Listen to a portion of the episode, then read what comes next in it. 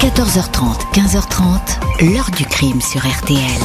Jean-Alphonse Richard. Le mystère reste entier 24 heures après la découverte du quadruple meurtre dans le Gers. Hier en fin de journée, les corps de quatre Néerlandais âgés d'une cinquantaine d'années ont été découverts par des amis de la famille. Le procureur parle ce soir d'actes barbares. Aucun indice particulier ni mobile sur cette tuerie d'une rare sauvagerie. Bonjour, des présomptions mais pas de preuves, des coïncidences troublantes mais pas de témoignages accablants, un mauvais profil mais pas celui d'un assassin sanguinaire. En dépit des interrogations, c'est bien le peintre en bâtiment Kamel Ben Salah qui est devenu au printemps 1999 le personnage central d'un épouvantable quadruple crime. La tuerie de Montfort dans le Gers, quatre riches et paisibles Hollandais massacrés. Dans cette histoire, les enquêteurs vont se retrouver face à une multitude d'indices dans le désordre. Impossible d'affirmer que ce massacre perpétré derrière les murs d'une Bastide isolée a été l'œuvre de plusieurs individus ou d'un seul. Impossible encore d'être catégorique sur le scénario de la tragédie. Et pourtant, c'est le dernier homme à avoir vu les victimes vivantes qui va faire figure de suspect de choix. Ben Salah a toujours nié a-t-il décimé ces quatre personnes pour quelques centaines d'euros? Était-il seul? Pourquoi l'ombre du doute persiste encore aujourd'hui? Question posée à nos invités. 14h30, 15h30. L'heure du crime sur RTL. Dans l'heure du crime aujourd'hui, retour sur la tuerie de Montfort dans le Gers au printemps 99. Quatre Hollandais, deux hommes, deux femmes, exécutés dans la superbe ferme qu'ils restauraient, en massacre dans un coin isolé, à l'abri de tout regard. Samedi 22 mai 1999, vers 18h, Henri Wagmans et Wilhelmina Peters, un couple de Hollandais qui habitent la petite commune de Tournecoupe, fait face à la porte close d'une bastide blanche, la Boupillière, à 10 minutes de chez eux, à Montfort. Ils sont venus vérifier si leur couple d'amis, Artie Van Hulst et sa femme Marianne, étaient là. Ils devaient dîner chez eux la veille, mais ils avaient curieusement trouvé la bâtisse fermée, comme si leurs amis avaient déguerpi sans prévenir. Cette fois, ils se décident à entrer. L'habitation est plongée dans la pénombre, l'électricité a été coupée, le téléphone est débranché. J'ai remis la lumière, à ce moment-là j'ai entendu ma femme pousser un cri. Elle m'a dit qu'il y avait un homme allongé dans la cuisine et qu'il était mort, dira le mari. Le malheureux en question gît sur le ventre, chevilles et poignets attachés avec du ruban adhésif. Son anorak est déchiré il y a du sang sur le carrelage. Les gendarmes alertés découvrent un carnage. L'homme dans la cuisine a reçu 16 coups de couteau, dont 5 mortels, dans une chambre du rez-de-chaussée, en travers du lit. Une femme ligotée, bâillonnée, elle aussi égorgée. Au premier étage, un corps sur un lit, celui de la propriétaire, Marianne Van Hulst, poignardée.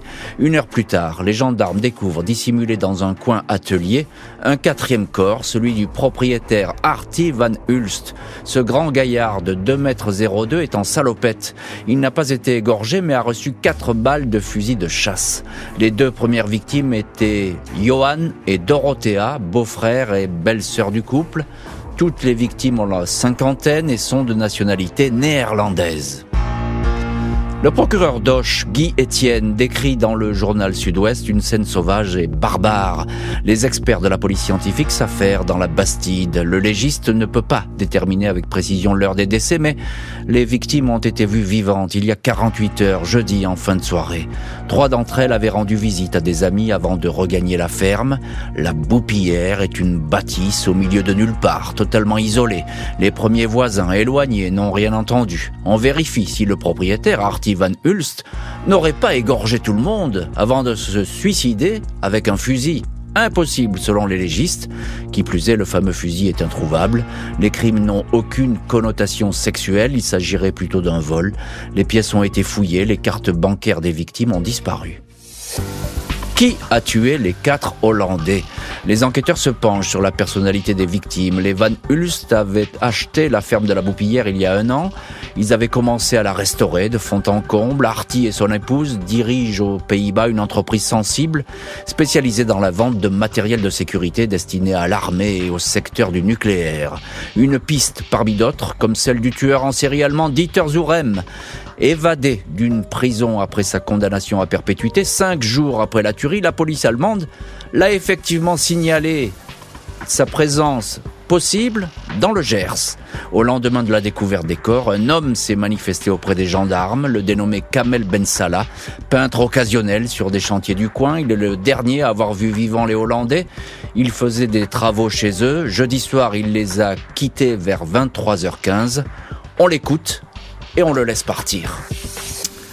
Et Ben Salah, à ce stade, ne fait effectivement pas l'objet de vérifications plus poussées, tout au moins en apparence.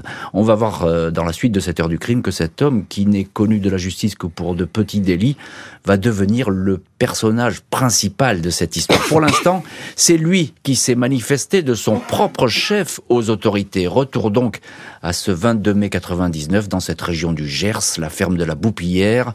Bonjour, maître Jacoba de Jonc-Dunan. Bonjour. Merci beaucoup d'être aujourd'hui dans le studio de l'heure du crime et d'avoir accepté notre invitation. Vous êtes euh, l'avocate des parties civiles, tout simplement les quatre enfants de ces deux couples euh, de victimes, tous de nationalité néerlandaise, on, l'a dit dans cette présentation. Euh, alors, il y a quelque chose qui est tout de même incroyable dans cette tuerie. il y a une espèce de de sauvagerie et de mécanique infernale, j'ai envie de dire, parce qu'on a ligoté tout le monde, peut-être à l'exception de, de la première personne qui a été tuée, elle a coup de fusil, c'est ça? Oui, c'est ça. Euh, Monsieur Van Hulst, ce soir-là, était resté euh, car c'est euh, normalement ils partaient les deux couples dîner au restaurant et vous avez réservé une table pour quatre et au moment de partir juste avant, Kamel Ben Salah s'est présenté. Il a dit je viens terminer le plafond et parce que demain vous recevez des amis justement les Vagemans, je pourrai pas terminer. Donc, euh, me voici. Et Monsieur Van Hulst, qui devait avoir quand même quelques doutes déjà sur des problèmes qui se, qui avaient, parce que les cartes euh, de crédit avaient été utilisées à, à tort et qui n'avait pas trop confiance, il est resté spécialement ce soir-là. Ah, parce qu'il y avait déjà eu des, des, les cartes avaient déjà été utilisées à son insu, hein, c'est voilà, ça ce que vous exactement, dites, hein D'accord. Oui, ah, c'est important, c'est un, un, un, détail important. Dès le premier jour, le 17 mai, quand euh, le fils qui, euh, il y avait un fils, Sven Van Hulst, avait été euh, là pour aider aussi ses parents pour les travaux. Il est parti le 17 et euh, à ce moment-là, Kamel Ben Salah est revenu parce qu'il était déjà là au mois d'avril est revenu mm. pour aider le couple Van Hulst et, et, et Et ce jour-là, avec une carte de Madame Van Hulst, on a fait des tentatives de, de, de prendre l'argent dans des distributeurs.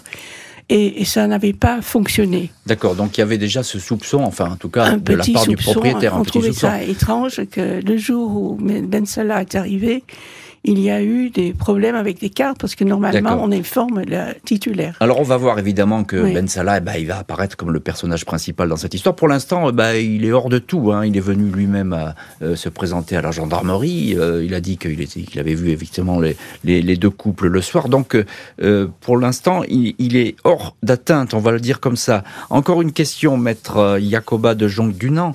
Euh, il y a quelque chose qui m'a toujours troublé dans cette histoire. Ça, c'est étonnant parce que on va en reparler, mais sur une scène de crime, en général, on tue toujours, quasiment toujours de la même façon, j'ai envie de dire.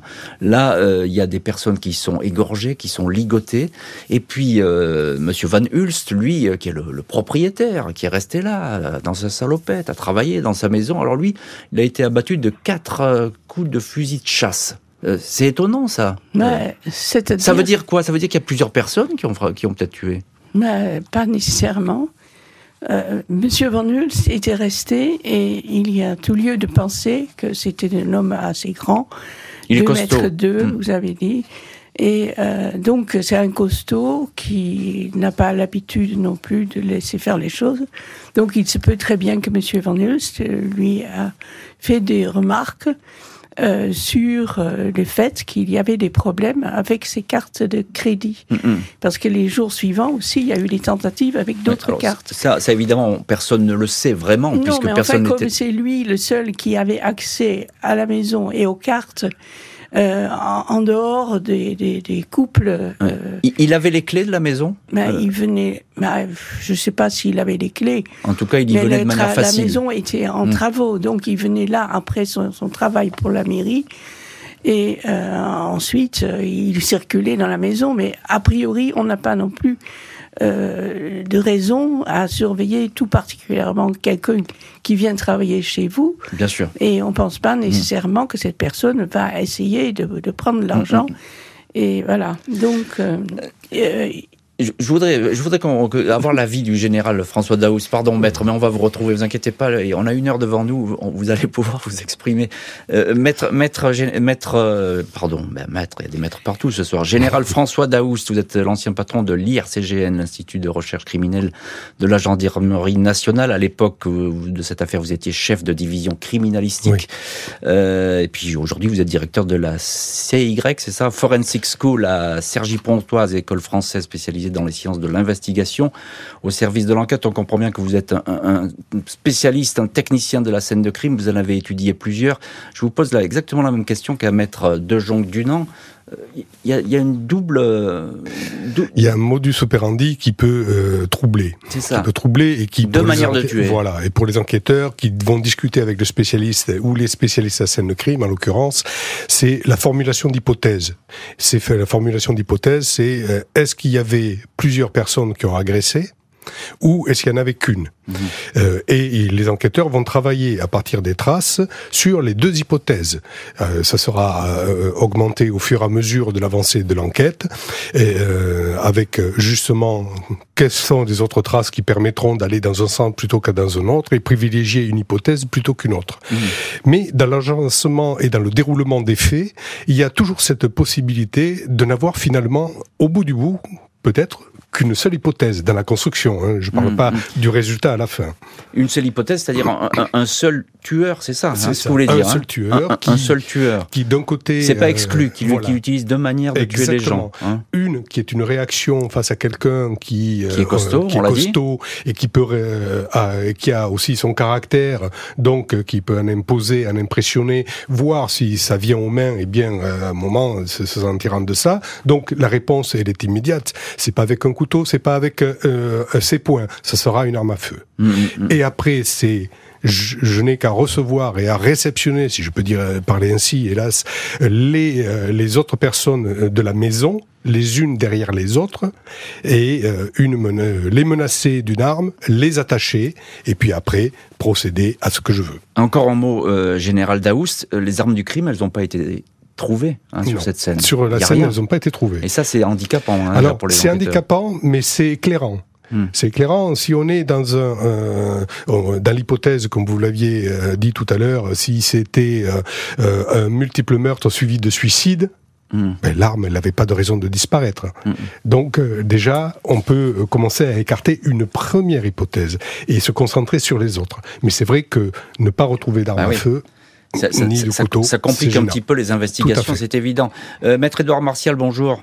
Bonjour, monsieur Richard. Merci beaucoup euh, d'être en ligne avec nous dans l'heure du crime. Je sais que euh, vous avez une journée très occupée, vous plaidez, aux, vous plaidez aux assises, mais accordez-nous quelques secondes.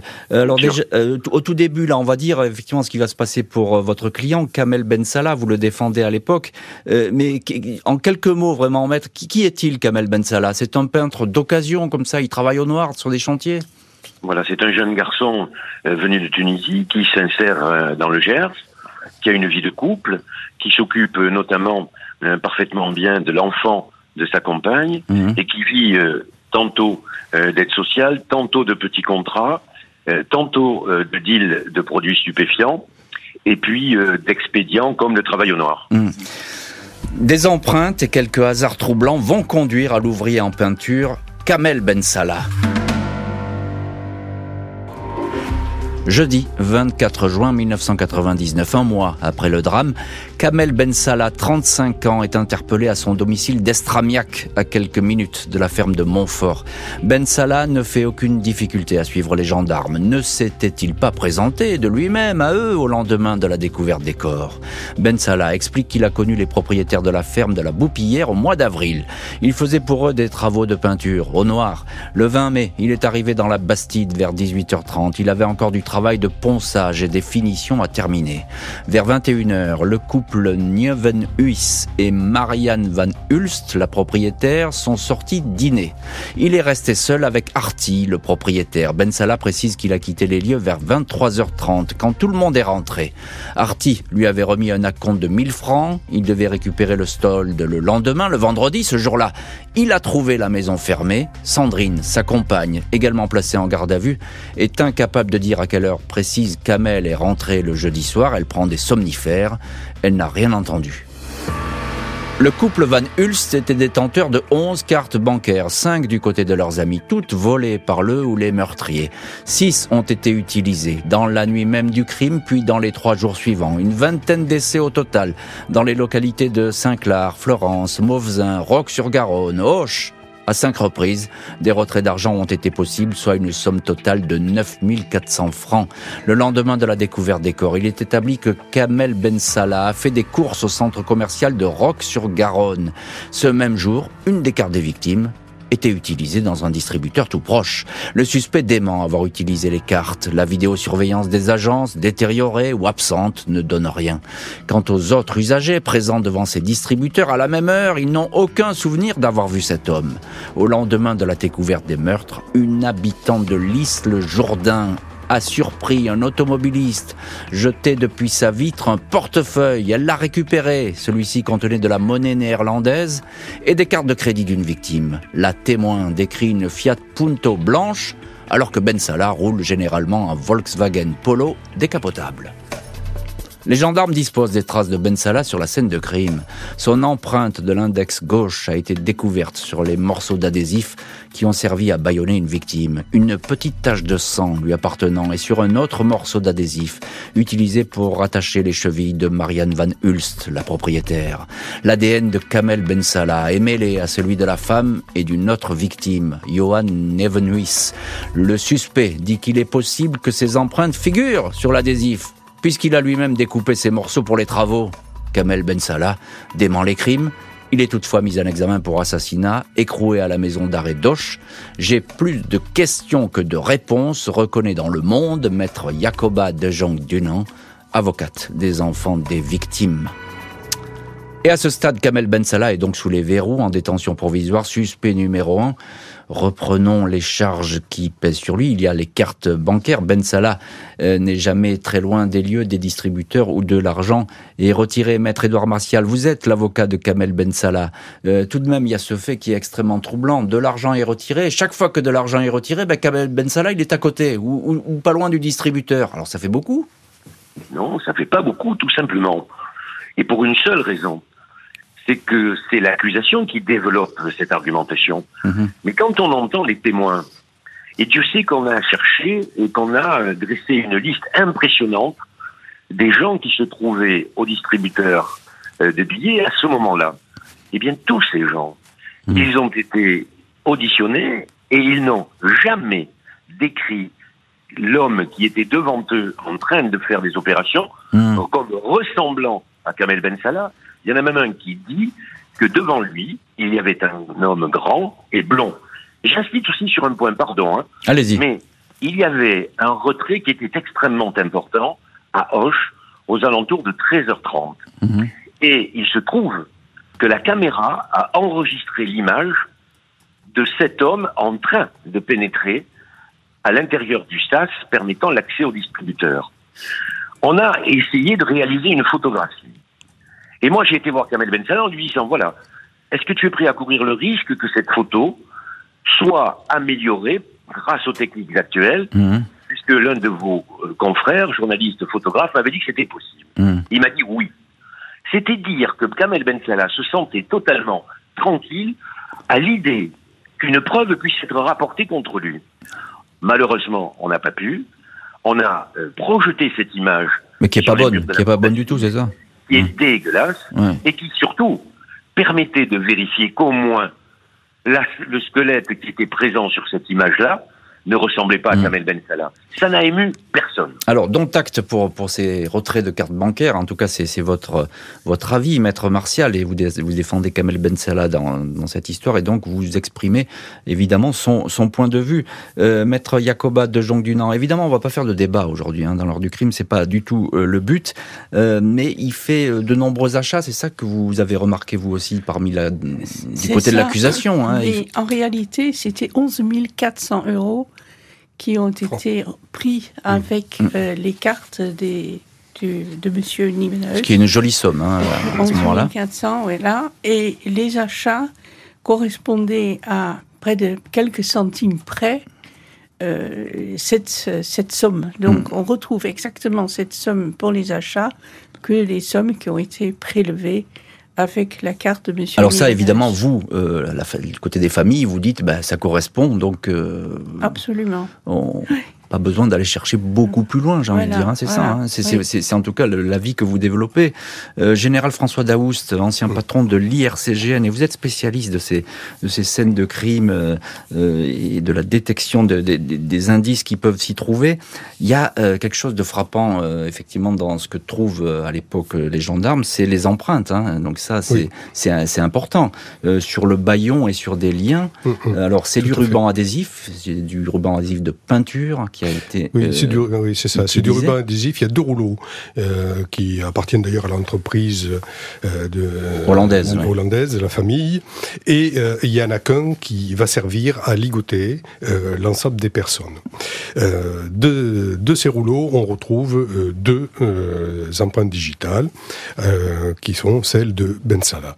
Après, c'est sûr qu'il y a eu au premier procès en assise tout un débat pour expliquer que sur les 50 et quelques morceaux qui a, enfin, oui, de euh, d'adhésifs, on n'en retrouve que deux parce que euh, les les adhésifs ont été découpés lors de l'autopsie pour pouvoir euh, Oui. et en fait, et, et on l'a mieux expliqué la seconde fois, parce que les jurés n'arrivaient pas à comprendre comment, comment ça se faisait qu'il y avait plein de petits morceaux. Eh bien, c'est dire quand on ligote quelqu'un, on part du rouleau Hum, que l'on saucissonne hum. et on, le- coupe à un moment. Pour le couper, il y a deux, façons. Soit on prend un cutter, soit on, euh, le fait, on peut le découper avec euh, les, doigts. Toujours est-il que, à partir du moment où vous déroulez, euh, généralement, c'est beaucoup plus facile d'enlever des gants ou autre et le faire avec les doigts, parce que sans ça, les gants se déchirent, etc., etc. On avait, euh, et on l'a montré, la reconstitution de l'ensemble du déroulement des euh, scotch montrait bien que c'était un, un ligotage d'un seul tenant. D'un seul tenant. Et là où étaient les, euh, les empreintes digitales, en la reconstitution, on n'était pas sur de la préparation de petits morceaux les uns derrière les autres. Oui, parce que Ben Sella, lui, il dit bah, c'est normal que j'ai touché cet adhésif, hein, euh, maître de Jong Dunan. euh, euh, lui, après tout, on peut le croire. Il Oui, c'est- il dit il n'y a rien de suspect à ce qu'on trouve mon, mes empreintes là-dessus, puisque je l'ai utilisé pour le, Ouais. le- protéger les sols. Mais j'ai eu les adhésifs de l'entreprise euh, à l'époque. Et en plus, il s'avérait qu'une fois que on avait utilisé un morceau, on ne pouvait pas le dé- défaire. Donc, une fois que vous l'aviez scotché, Scotché. vous pouviez pas le réutiliser pour autre chose parce qu'il se froissait. Oui, et parce qu'il y avait plus d'adhésif finalement, c'est ça. Voilà. Hein, donc parce que effectivement la, la, la, la thèse, en tout cas, euh, maître Martial, c'est bien ça. Votre client, il dit moi j'ai déjà utilisé ces adhésifs et, et- et la personne qui les a utilisés, elle a pris tout simplement ce que j'avais déjà collé. Oui, une précision. Euh, c'est pas bien évidemment 11 400 euros hein, Hum. qui ont été prélevés. C'est la somme que vous avez donnée aux alentours de 10 000 francs de l'époque. Hum, hum. En ce oui, qui concerne euh, les adhésifs, euh, franc, franc, pardon. oui. Voilà. 11 400. Bon, en ce qui Non, concerne- J'ai dit sur, sur- Pas de souci. Allez-y, allez-y, maître Martial. En ce qui concerne les adhésifs, tout de suite, Kamel Ben Salah a été en mesure de dire la manière dont il travaillait et dont il se découpait un rouleau Hum. et il protégeait les meubles des projections de peinture. Mm. On lui dit, on a reconstitué un rouleau. Mais qu'est-ce que c'est que cette histoire Mm. Mais c'est absolument extraordinaire d'entendre ça, et c'est vrai que au premier procès, ils avaient eu les gendarmes beaucoup de mal à développer leur théorie.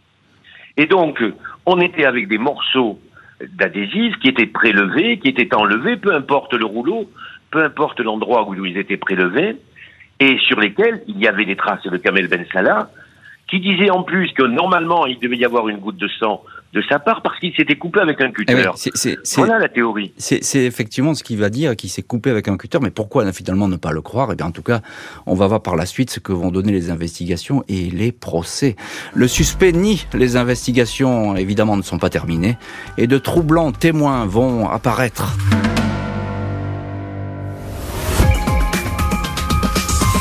Depuis le premier jour de l'enquête, tous les éléments qui ont été recueillis euh, par les enquêteurs euh, ont convergé sur Ben Salah. Aucun élément ne l'a écarté.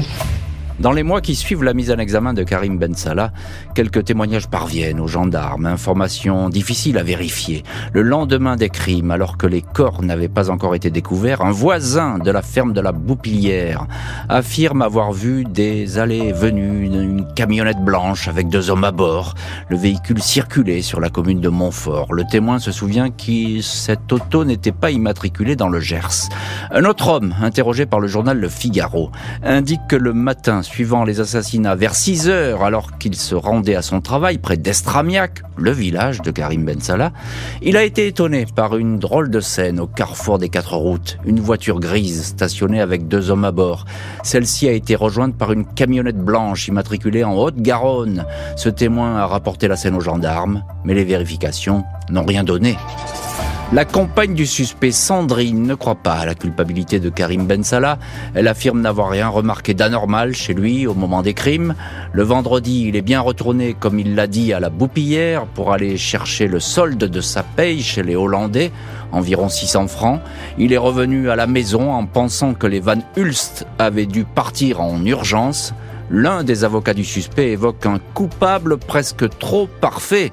La remise en liberté de l'intéressé est refusée. Et maître Édouard Martial, vous êtes en ligne dans l'heure du crime et vous êtes l'un des avocats de, Kamel Ben Salah. Euh, la liberté est refusée pour votre client.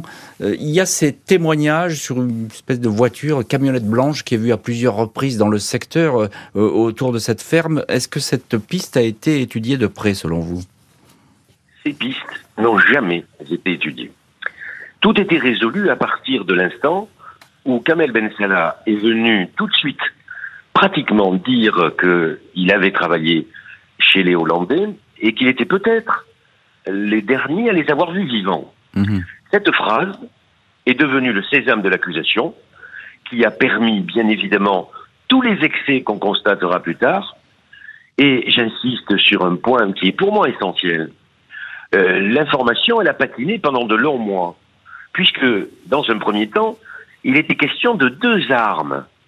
Or, il a fallu, semble-t-il, une réunion de gendarmes et d'experts pour que l'un d'entre eux, expert auprès de la Cour d'appel de Toulouse, dise Ah, mais écoutez, moi, je peux vous aider. Et il est venu détruire le travail du précédent expert, sans vergogne, et le premier expert a finalement et piteusement reconnu que peut-être il s'était trompé. Mhm. C'est à partir de cet instant-là que le sort de Kamel Ben Salah été réglé. Le reste n'était pas intéressant. Euh, Général François Daous, on entend ce que dit euh, Maître Édouard Martial. Lui, il dit bah, l'enquête euh, s'est fourvoyée sur des pistes, on a fait tout de suite de lui un coupable, pourquoi pas? Donc voilà, c'est c'est en tout cas ce que nous dit cet avocat, l'avocat de Kamel Ben Salah. Un ou deux fusils dans cette histoire? Alors, à la fin, les expertises euh, ont laissé entendre qu'il y avait un fusil. Parce qu'on avait après- l'impression qu'il y avait deux, euh, Oui. deux calibres différents, j'ai envie de dire. Alors, les, les calibres différents, c'est toute la difficulté dès lors qu'on est à- avec des euh, fusils de chasse. Fusils de chasse, calibre 12, euh, Calibre 16. ou cali- calibre 16. Euh, on est, on a que la bourre qui reste sur place et des plombs. Et les plombs peuvent alimenter aussi bien un calibre qu'un autre calibre. Mm. On n'est pas avec une, une ogive d'une arme à répétition. D'où cette confusion générale. la confusion qui est, qui, est fort, euh, qui est fort possible, qui peut arriver. Euh, ça s'appelle la science, et la science n'est pas exacte, Mm. contrairement à ce qu'on pourrait croire. Donc, euh, le fait de revenir et de, de le reconnaître, moi je dirais, à la limite, c'est à l'honneur de, de l'expert de dire, ben, j'ai pu me tromper. Mm. Donc, qui est une arme euh, là, on rentre dans une autre hypothèse que deux armes, effectivement. Alors pour euh, répondre, enfin c'est pas répondre, mais pour rappeler simplement que de, de, mémoire dans le dans le dossier, il y avait il y avait une cote, je crois que c'est la D75, qui faisait le qui faisait le euh, le récapitulatif de la centaine de témoins qui avaient été entendu pour l'hypothèse de faits commis par des délinquants itinérants. Les fameuses voitures, c'est ça Les fameuses voitures autres. Mm. Alors, on peut tout imaginer que ça, les enquêteurs sont passés à côté. Donc vous, vous dites gendarme, vous dites, il y a eu quand même voilà. du boulot de fait. Vous dites gendarme, on a fait le boulot. Voilà. Et d'ailleurs, le boulot ira même plus loin, puisqu'après le procès, il y aura une poursuite, une, euh, un complément d'information sur euh, est-ce que euh, il était seul ou pas, et s'il avait un complice, le rechercher et continuer à le chercher.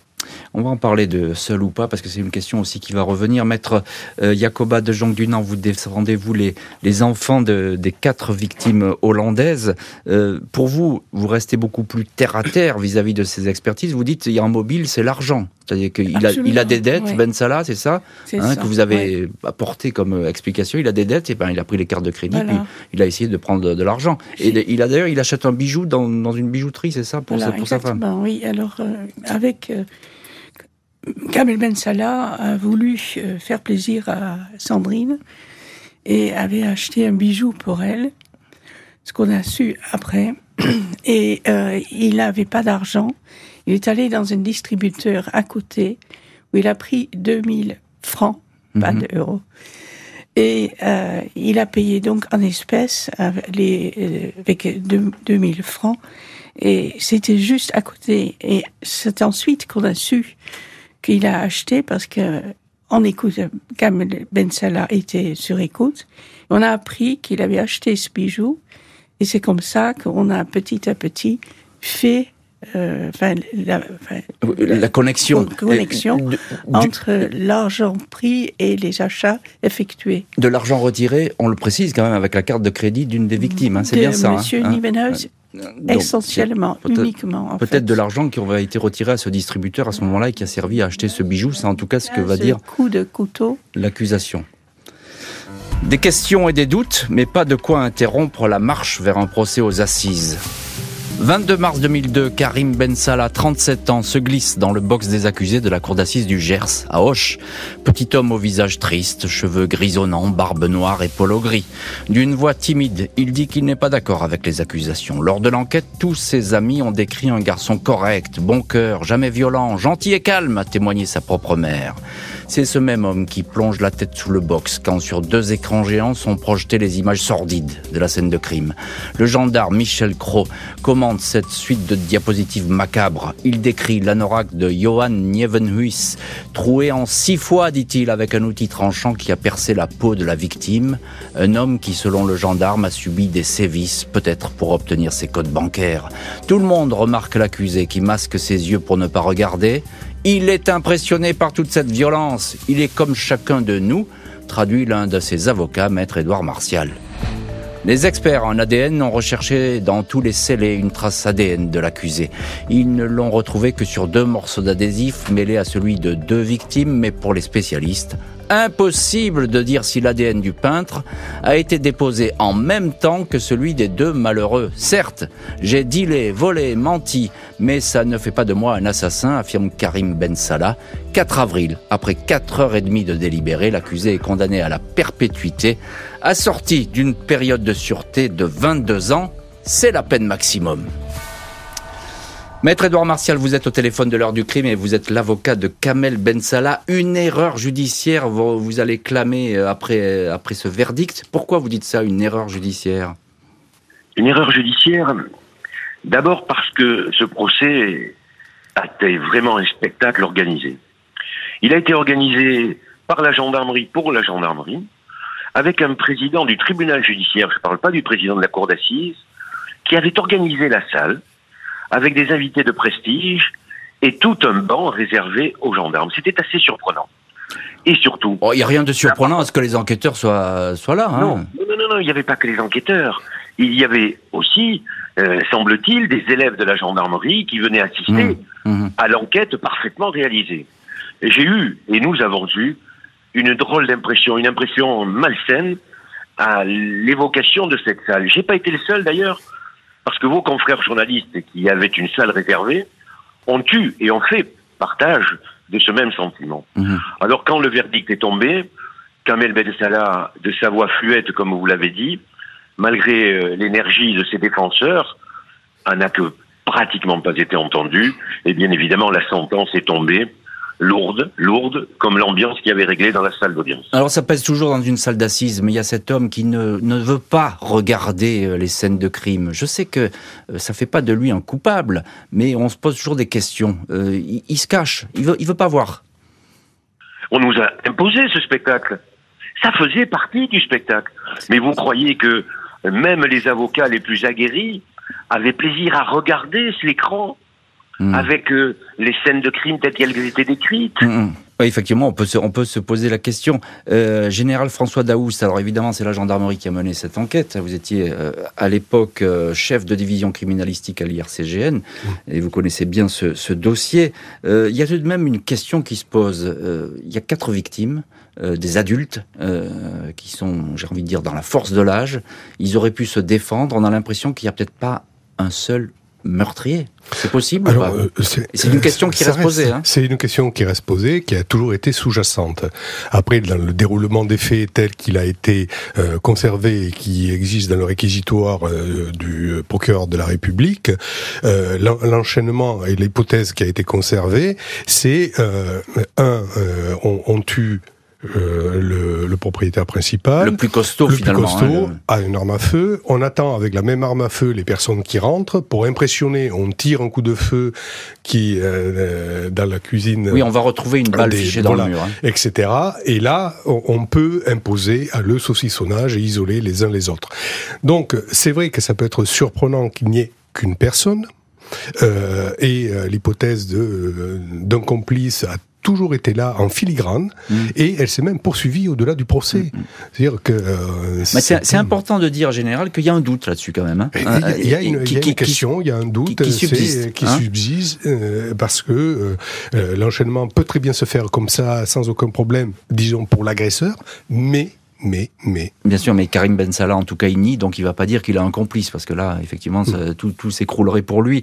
Euh, Maître euh, Jaco- Jacoba de Jonc Dunan, euh, vous défendez, vous, les enfants des victimes, et vous êtes évidemment à ce procès. Comment est-ce qu'ils réagissent, ces enfants? Je- Ils sont venus de, de Hollande pour, pour le Bien procès? sûr, ils sont venus de Hollande et ils ont été là tout le temps. Et je voudrais quand même attirer l'attention sur le fait que quatre Néerlandais, des personnes normales, qui travaillent, qui, qui viennent en France pour euh, avoir une maison de campagne, Mm. qui sont assassinés, vous pensez bien qu'il n'y a rien d'extraordinaire que le tribunal organise une audience digne de ce nom pour respecter ces personnes assassinées et pour aussi donner suite aux multiples questions posées par les Néerlandais. Parce que que se passe-t-il en France quand quelqu'un vient pour euh, qui achète une maison et se fait assassiner? Il faut une explication à cela. Bien sûr. Et les, les Néerlandais ont suivi de près toute cette affaire. Et c'est vrai que la piste de l'argent Était évidente, privilégié. hein. Et- et- privilégiée. et effectivement, vous- donc, Ouais. donc, pour les victimes, ben, ils sont là en permanence parce qu'ils veulent connaître la vérité. Karim Ben Salah fait appel, persuadé que cette fois les doutes vont l'emporter. 27 février 2003, Karim Ben Salah comparé devant la cour d'assises d'appel de la Gironde à Bordeaux. Les images de la scène de crime sont à nouveau projetées, les experts entendus. L'infime tache de sang qui porte son ADN, pas plus grande que 0,25 cm est disséquée. L'accusé se révèle maladroit dans ses explications. Il est parfois irrité. On lui fait remarquer qu'il s'est beaucoup contredit dans cette affaire. Si je ne peux pas m'expliquer, alors on annule le procès, vous me condamnez, et puis voilà, rétorque Ben Salah. Le procureur général affirme que l'accusé n'est pas un monstre, mais a commis des actes monstrueux par enchaînement. Avant que les jurés se retirent, Ben Salah s'était levé pour déclarer Je comprends bien la douleur des enfants des familles, mais je suis innocent, à nouveau condamné à la perpétuité et 22 ans de sûreté. Et maître Edouard Martial, on vous retrouve dans cette heure du crime. Vous êtes l'avocat, un des avocats de Kamel Ben Salah. Euh, on a le sentiment qu'à ce deuxième procès, il est un peu plus irrité, Ben Salah, votre client, et que finalement son mauvais profil, ben ça passe pas aux assises. Il est à la fois irrité, vous avez raison, et en même temps résigné. Il sent que euh, le sort va s'accabler et que rien n'y changera. Je mm. crois que c'est son état d'esprit et c'est ce qu'il manifeste lors de ces derniers mots qu'il prononce. Mm-hmm. Comment est-ce que euh, vous, avez vécu ce procès? Est-ce que le premier procès, vous l'avez mal vécu? Vous avez dit qu'il y avait une mise en scène, etc. Mais finalement, on a refait exactement la même chose à ce deuxième procès. C'est le deuxième procès. Et regardez, on vient de dérouler toute une émission sur euh, la manière dont M. Van Hunst a été tué. On sait qu'il a été tué par arme à feu. Mhm. Cette arme à feu, bien évidemment, on la retrouvera jamais. Mhm. Mais comment imaginer que Kamel Ben Salah ait pu faire pénétrer une, une, arme à feu à l'intérieur de cette maison d'habitation sous les yeux de Van Hunst, dont on me dit qu'il était resté, qu'il n'avait pas été avec ses amis au restaurant, justement pour surveiller Kamel Ben Salah. Oh bah, il, aurait pu emporter cette arme à feu dans un sac, tout simplement. Il la sortira au dernier moment. Mais il pouvait le faire. Mais c'est exactement sur le terrain des hypothèses qu'on conjugue les faits à son encontre, sans se poser la question hmm. euh, de la grandeur de la maison, des conditions dans lesquelles les uns et les autres ont été tués, et se dire mais ils sont plusieurs. Bon, ça, eh ben oui, mais ça c'est la question. Et d'ailleurs, le général Daous, qui est l'un de nos invités aujourd'hui, il a dit qu'il y avait un doute là-dessus, hein, sur, sur le nombre de, de possibles tireurs, on va les appeler comme ça, ou de, de possibles meurtriers. Encore une question, maître Édouard Martial. Euh, je crois que votre client, Kamel Ben Salah, il est libérable depuis quelques mois. Euh, est il est toujours en prison? Qu'est-ce que vous allez faire? Il est, toujours en prison, et donc euh, nous allons présenter dans sa faveur une demande de libération conditionnelle. Hmm. Il est dans quel euh, état d'esprit? Il a toujours nié les faits, c'est ça? Il Toujours. Continue, toujours dans la négation, en disant que on l'a traité euh, d'une manière qu'il a difficilement acceptée, mais qu'il est résigné. Mm, mm et que maintenant, il lui tarde qu'une chose, c'est retrouver la liberté et sa place dans la société. Euh, Maître Jacoba de Jonc Dunant, euh, on vous retrouve dans cette heure du crime. Vous êtes vous l'avocate euh, des enfants des victimes. Alors évidemment, c'est c'est une épreuve pour ces pour ces familles et vous nous l'avez déjà dit. Aujourd'hui, ces familles, elles ont acquis la conviction qu'elles avaient la vérité que effectivement les choses étaient dites et que cette condamnation était juste Oui, oui, je, je, les enfants, pour eux, euh, la, cour d'assises de Bordeaux hmm. avait condamné pour quatre assassinats Ben Salah, alors que dans le Gers, il y avait un meurtre pour Monsieur Van Hulst et trois assassinats pour. Ah oui, c'est une nuance. Voilà, une nuance. Donc, il était plus lourdement condamné. Hmm. Et euh, pour eux, euh, ils ont toujours beaucoup de mal et euh, d'ailleurs, il y a pardon, quelques jours, le fils aîné de Van Hulst, qui a pris la suite de son père, a pour la première fois en public euh, donné une interview à un journal de la région pour dire combien cette affaire le travaille toujours et qu'il n'a toujours pas compris pourquoi Kamel Ben Salah, parce que pour lui, il n'y a pas tué de ses, ses, parents. Oui, et pour, finalement, pour si peu, pour 11 400 eh francs. Et c'est effectivement une question tragique euh, pour les familles, parce qu'il y a un enchaînement, comme m'a dit le procureur général, euh, l'avocat général au cours de, devant la cour d'assises, des meurtres par enchaînement. C'est ce qu'il va décrire. Euh, général François Daoust, on va terminer cette émission avec vous. Vous êtes l'ancien patron de l'IRCGN. À l'époque de l'affaire que vous connaissez parfaitement, vous étiez chef de division criminalistique. Est-ce qu'il reste des zones d'ombre, des zones grises dans cette affaire? Vous parliez de plusieurs meurtriers, pourquoi pas, mais est-ce on, est là-dessus, parce que ce dont on n'a pas parlé, c'est qu'on a trouvé une autre empreinte digitale. Ah ben allez-y, alors il est temps. non, mais euh, ça faisait partie du procès, ça a été euh, là-dessus débattu, et qui laissait toujours, s'il y en a une autre, une maison c'est un lieu de vie. Il n'y avait pas que euh, Ben Salah qui était sur place, qui allait à l'intérieur, donc le fait qu'on retrouve une, une, autre empreinte inconnue peut être parfaitement logique. Il n'empêche que ça restait dans l'hypothèse d'un complice, et ça a relancé l'affaire en 2006.